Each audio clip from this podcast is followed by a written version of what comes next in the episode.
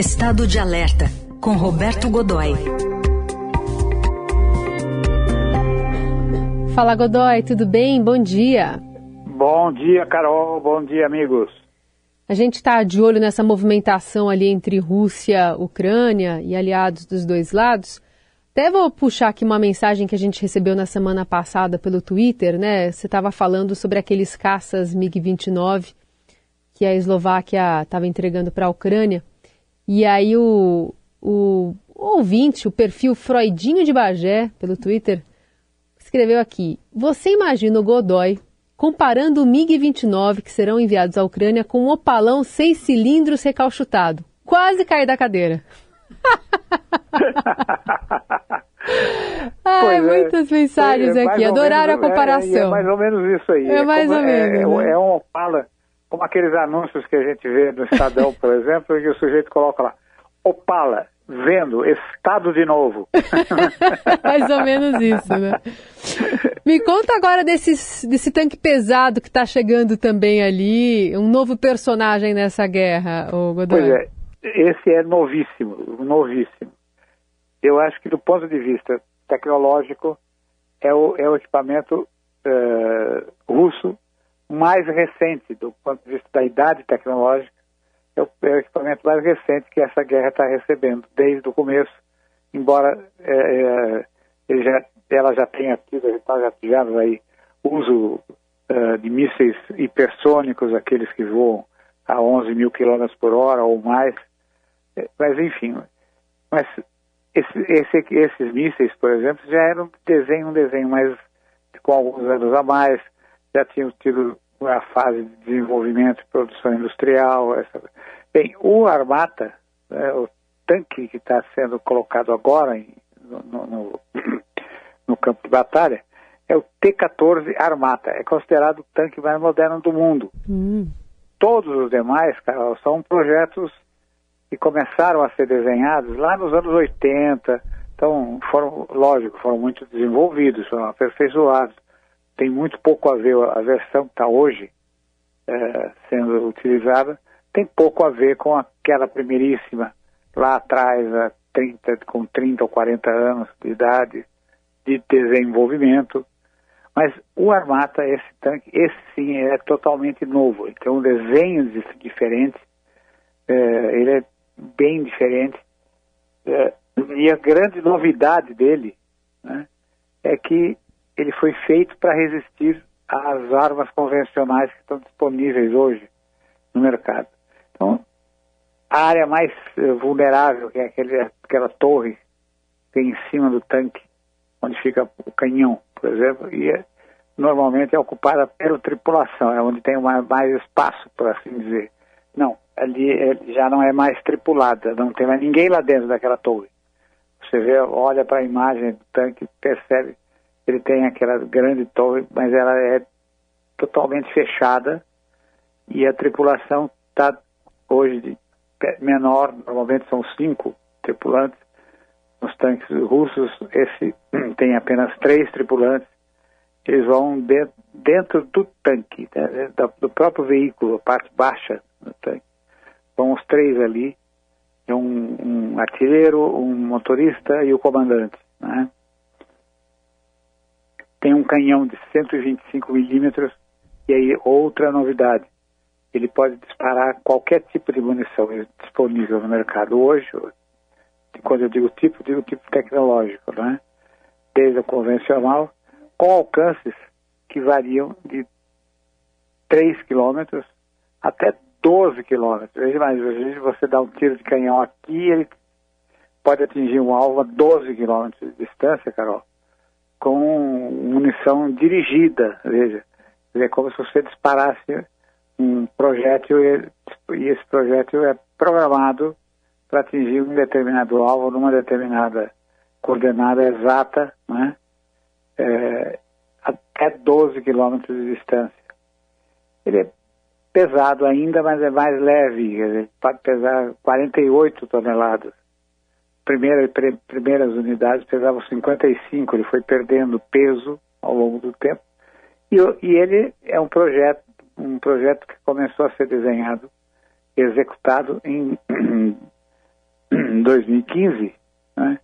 e em, com dificuldades financeiras, é, pouco dinheiro colocado pela, pelo, pelo presidente Vladimir Putin no primeiro, na fase inicial, essa coisa toda, mas enfim, ele demorou cinco anos para ser para sair do papel para o primeiro tanque.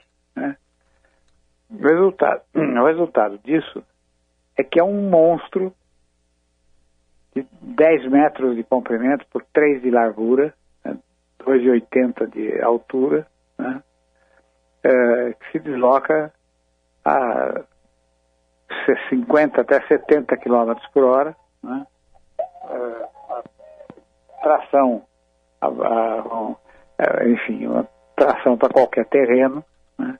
com alcance aí na faixa de 500 quilômetros, autonomia dele na faixa de 500 quilômetros, né?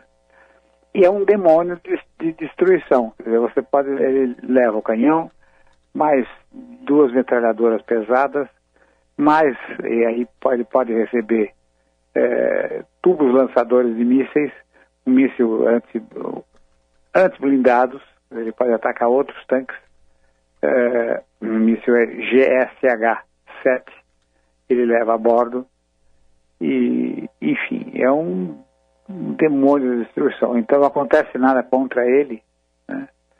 Bem, ele é vulnerável a uma coisa que é chamada a flecha do inferno, em russo.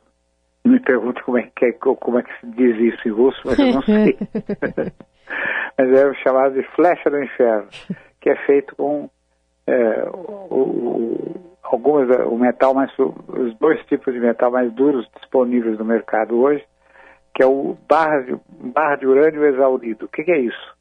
Urânio trabalhado já, é, enfim, é, trabalhado do ponto de vista da, da, da, da, metalurgia, né?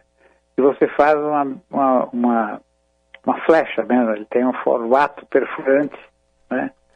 É, e ele não tem carga explosiva, ele é, voa em velocidade supersônica e ele é duríssimo. E velocidade supersônica, é quando ele bate no, no, numa, numa, numa blindagem, ele provoca é, ele, é, reação de energia cinética e provoca uma capacidade, tem a capacidade de provocar calor numa medida tão grande que o metal derrete no ponto em que ele bate. Hum. O metal derrete e aí ele, ele transfere esse calor, por exemplo, para dentro do tanque. Então a tripulação é pulverizada né, numa situação como essa. Ele tem uma blindagem muito forte, o impacto direto nele ele consegue é, suportar, mas, é, aliás, o impacto indireto ele consegue suportar, mas o impacto direto desse tipo de munição ele ainda é vulnerável. O grande problema de quem o ataca com esse, com esse tipo de armamento é o seguinte: quem é que vai quem é que vai pendurar o guiso no rabo do gato?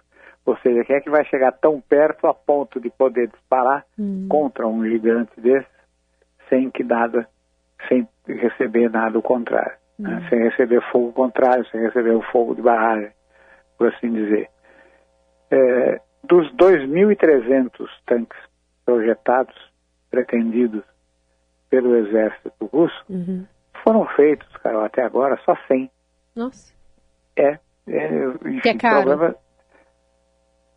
Como? Porque é caro? Porque não, porque ele é, foi sendo postergado. Hum. É, outros, outros projetos foram colocados na ah, frente. Tá, tá. O nome do projeto era Objeto é, 148. Hum. Não me pergunte em russo como é que, é como é, que é isso. Né? Que eu fui fazer, ó, fiz, aliás, fiz uma pequena pesquisa a respeito. Falei, como é que será isso, né? Então, hum. Aí apareceu objeto 148 Projeto, objeto 148. Uhum. Em cirílico, quer dizer, ou seja, você ah, olha aquele monte de formiguinha. Mas o Google Tradutor fala, viu? Às vezes dá pra gente fazer um esquema aqui na próxima, a gente tenta. Pois é. Enfim, e esses 100 uhum. tanques estão chegando à frente de batalha. Muito bem. É, já desde a semana passada. O, o pessoal, do, os analistas da, da Europa Ocidental, uhum. a Organização do Tratado do Atlântico Norte, a OTAN, dizem que ele terá um efeito importante, principalmente político, porque nesse momento a propaganda grande é de que o monstro está nas ruas. Né? E, e, isso tem sido dito, insistido, insistentemente divulgado, fotos, imagens desse gigante altamente destruidor e que chegou essa semana às frentes de batalha, tornando a guerra mais do que nunca, é, mais uma vez, destrutiva por meio de uma novidade tecnológica russa. Sim. Muito bem. Esse é o Roberto Godoy apresentando para a gente esses pormenores da guerra que está acontecendo longe da gente aqui, mas aproximando também a partir desses, dessas decisões estratégicas. Olha, Carol, hum. e o Armata, o P-14 Armata, não é nem de longe um Opala em estado de novo. Ah, agora sim, né? Agora, agora sim. temos um novinho. Ó, para você que a gente separou. До следующей недели. Quer dizer, até semana que vem. o Nelson jura. Obrigado, então. Um beijo. Um beijo. Tchau, tchau. Спасибо, товарищ. Beijo. До следующей недели.